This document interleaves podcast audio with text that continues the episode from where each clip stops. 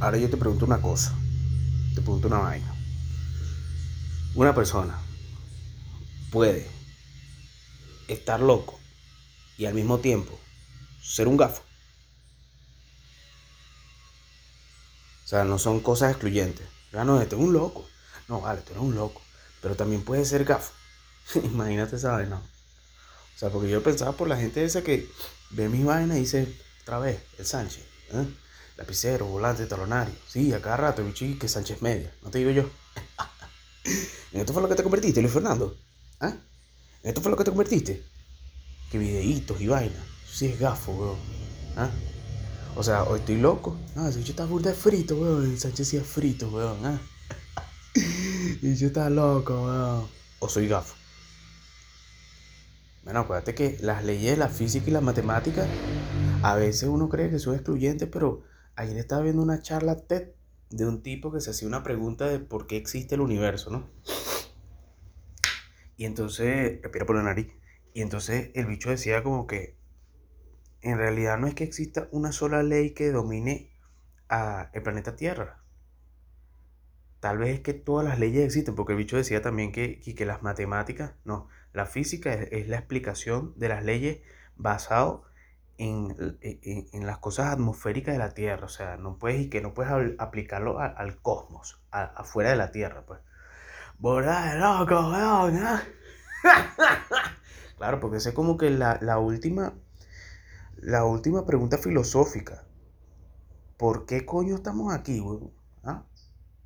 Entonces yo ni siquiera terminé de ver ese, ese, ese video porque, coño, era muy profundo en la noche y yo me había tomado un, un ibuprofeno para lo de la muela y vaina. Y de verdad que no tuve cabeza para seguir viendo esa vaina, pero hoy me levanté así, coño, me levanté bastante tranquilito. Me puse a agarrar sol así. Y entonces ahorita volví a esa pregunta, ¿me entiendes? El universo. ¿Será que estoy loco? ¿Será que soy gafo? ¿O será que las cosas se pueden sumar? O sea, no son excluyentes. Puede estar loco y puede ser un gafo.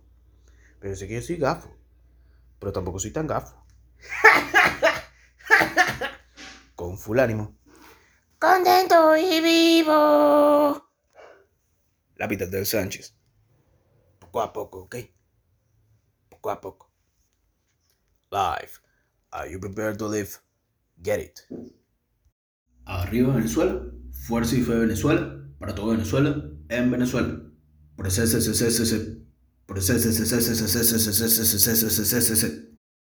¿Cuál es tu problema mental, brother? ¿Cuál es tu problema mental? Pero ¿cuál es tu problema mental, brother? ¿Cuál es tu problema mental?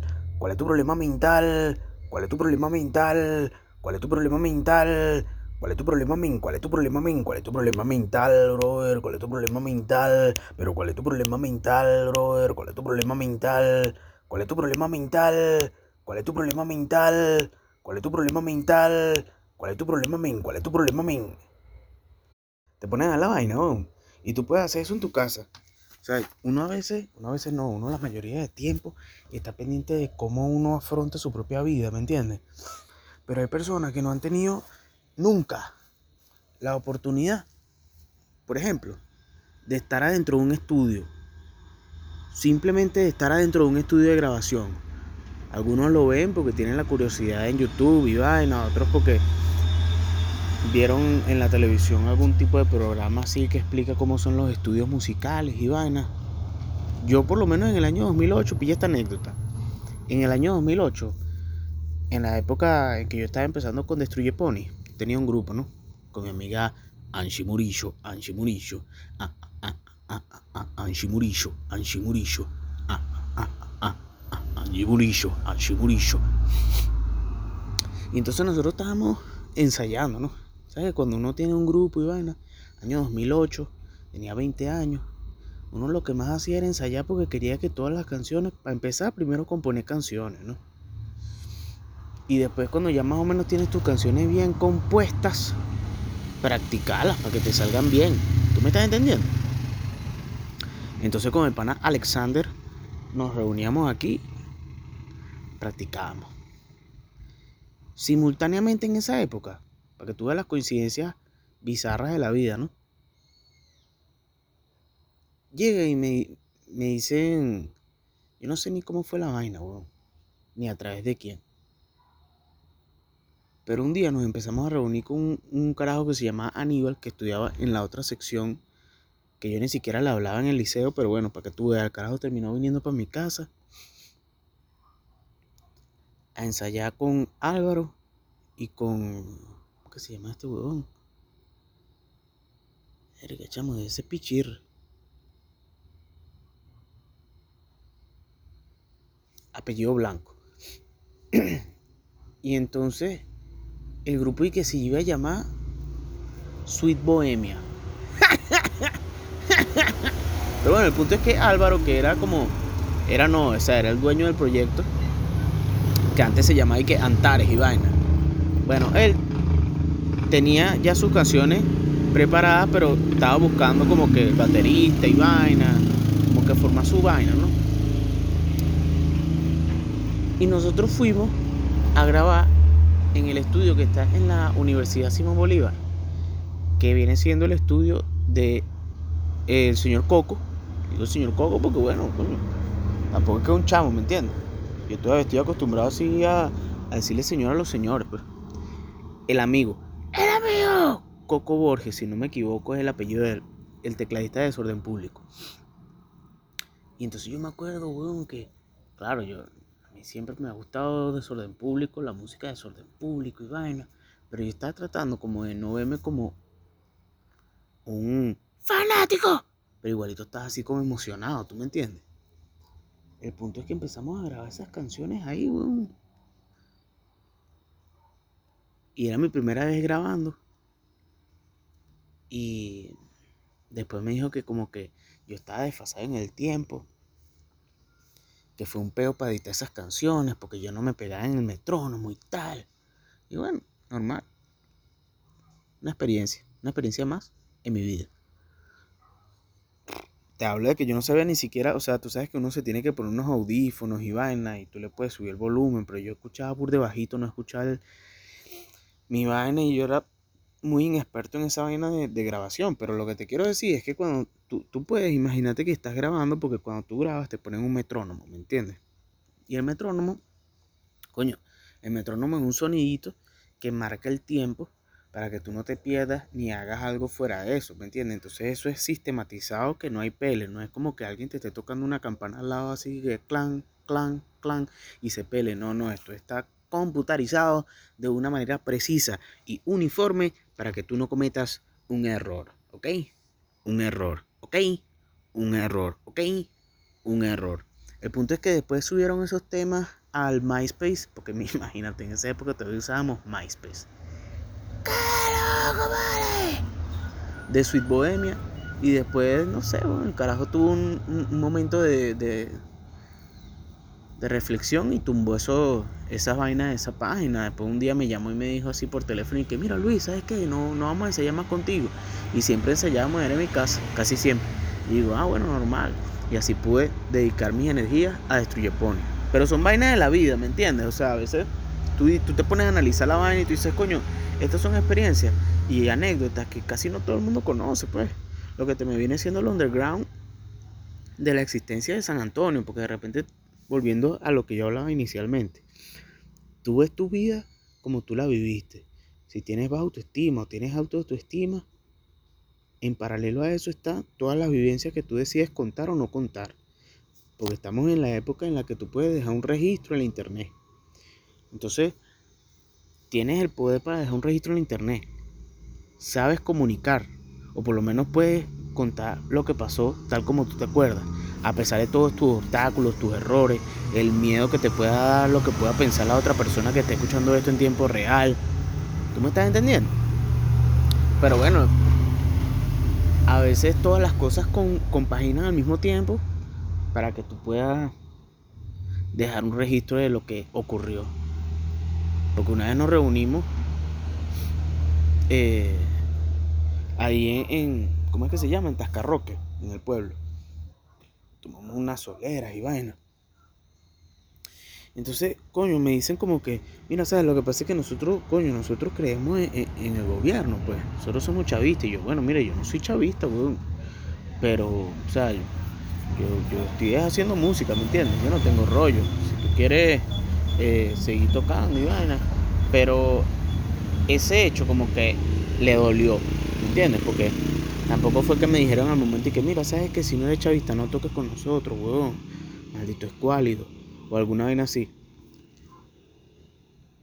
Pero pasó el tiempo y como yo no tengo un diario ni una pascualina, un día estábamos en un evento que nosotros organizamos. Porque coño, cuando yo, o sea, tú estás tocando tu instrumento en otra agrupación, pero ahí eres el baterista. En cambio en Destruye Pony yo era parte fundamental de la banda porque era mi proyecto así mío que salió de mí. Es como que, mira, esto es mío, ¿me entiendes?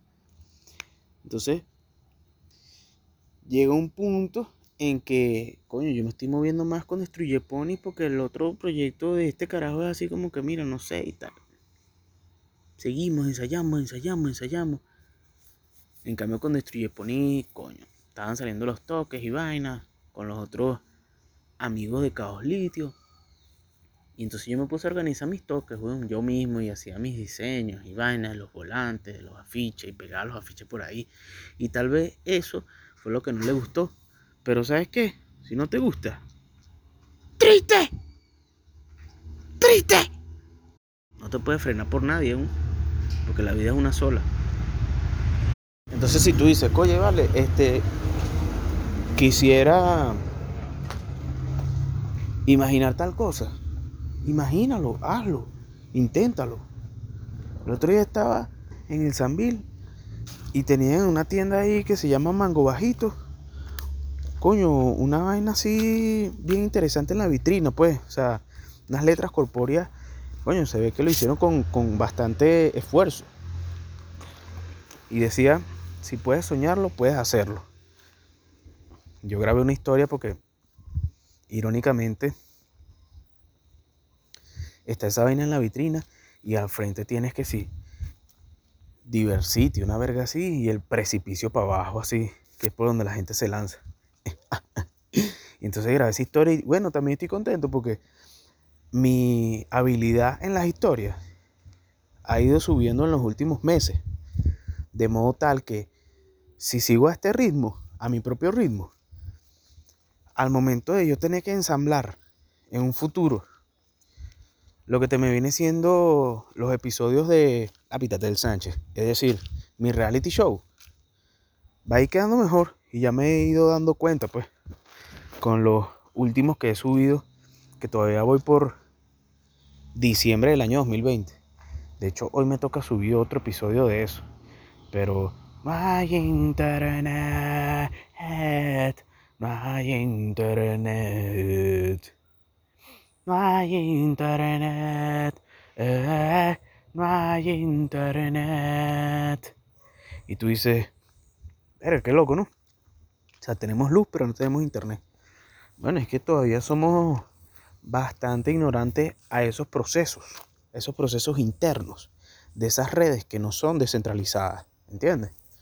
Las redes de, del internet, por más de que haya personas y organizaciones que digan que Internet es un derecho humano y vaina. No son redes descentralizadas, weón.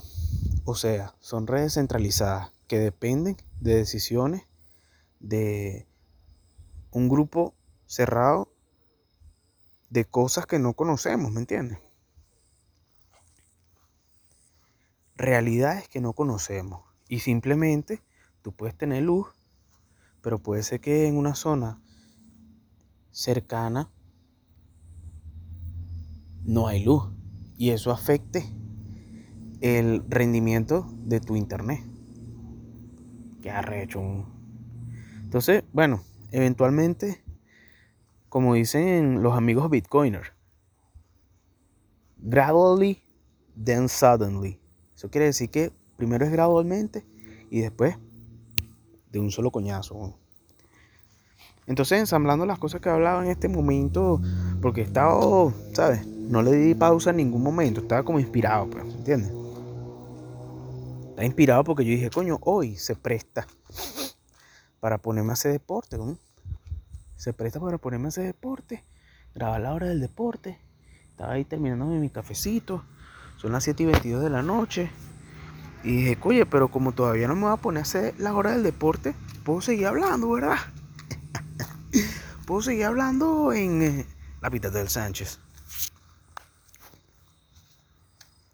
Disfruta de tu historia, mi pana. Tú eres tu propio happening.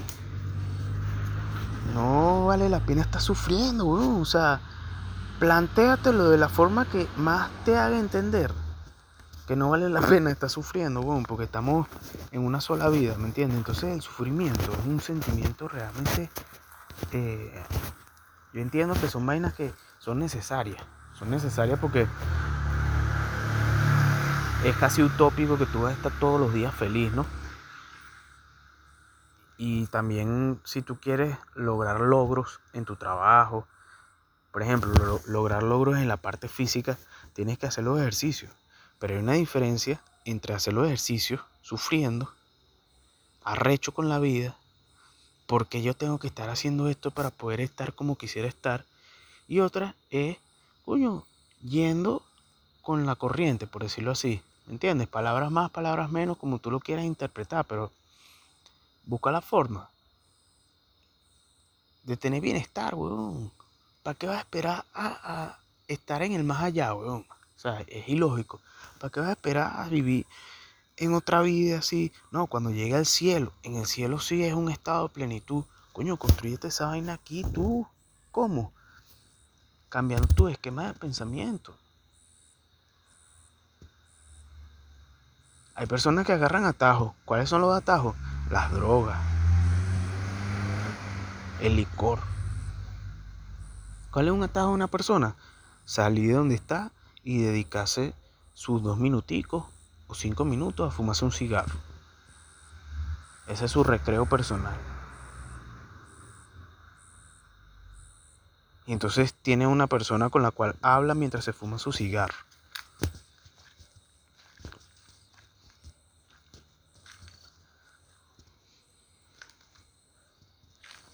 Y hay personas que pasaron por eso en el pasado y hay personas que están empezando a pasar por esas cosas ahorita. Hay unos que están avanzados en su historia porque han vivido más tiempo. Hay otros que han vivido y no saben ni siquiera comunicarse bien. Hoy me tocó un tipo. No es que me tocó mis partes íntimas, no, no, no. O sea, hoy encontré una persona buscando hacer un intercambio monetario en la plataforma de RTM y su manera de expresarse era demasiado viejo gafo. viejo gafo, hermano. Que tú dices, coño, hermano, ¿y tú cómo has llegado a esa edad hablando así, weón? ¿Ah? O sea, tú te comportas así, weón. Vas, vas a pagar la gasolina y hablas así de esa manera. Como un gafo. Con todo respeto se lo digo, amigo, pero, coño, me sorprende, weón. Porque yo siempre lo que hago es decir, buenas noches, queda atento. Buenas noches, queda atento. ¿Entiendes? Pero si cuando yo te digo eso, lo que tú me respondes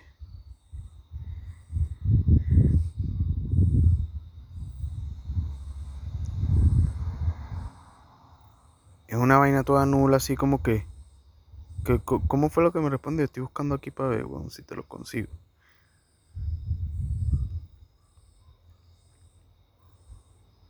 Y dije, bueno, ni modo, mi pana. Cada quien tiene su forma de reaccionar ante la vida.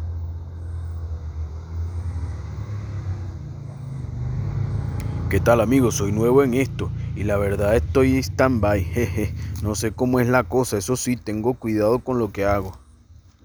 Ah, ok, sí va señor.